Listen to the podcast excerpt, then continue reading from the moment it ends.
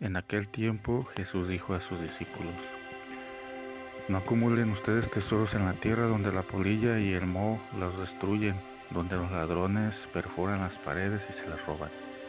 Más bien acumulen tesoros en el cielo donde ni la polilla ni el moho los destruyen, ni hay ladrones que perforen las paredes y se los roben, porque donde está tu tesoro, ahí también está tu corazón. Tus ojos son la luz de tu cuerpo, de manera que si tus ojos están sanos, todo tu cuerpo tendrá luz. Pero si tus ojos están enfermos, todo tu cuerpo tendrá oscuridad. Y si lo que en ti debería ser luz no es más que oscuridad, ¿qué negra no será tu propia oscuridad? Palabra del Señor. Acumulen tesoros indestructibles.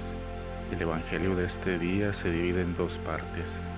La primera es la contraposición de dos clases de tesoros, los que se amontonan en la tierra y los que se acumulan en el cielo.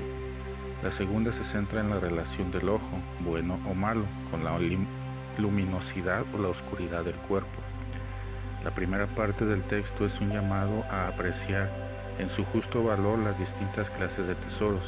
Este llamado nos lo hace el mismo Jesús mediante dos mandamientos precisos. El primero, no acumulen tesoros en la tierra el segundo, en cambio, acumulen tesoros en el cielo. Acumular tesoros, hacerse rico es la aspiración de la mayoría de los seres humanos, porque tenemos ansia de poseer, porque mediante la riqueza el hombre trata de manifestar su predominio, su vanagloria, su orgullo, y más aún con la riqueza del hombre cree adquirir una cierta seguridad ante todos sus peligros, incluida la muerte.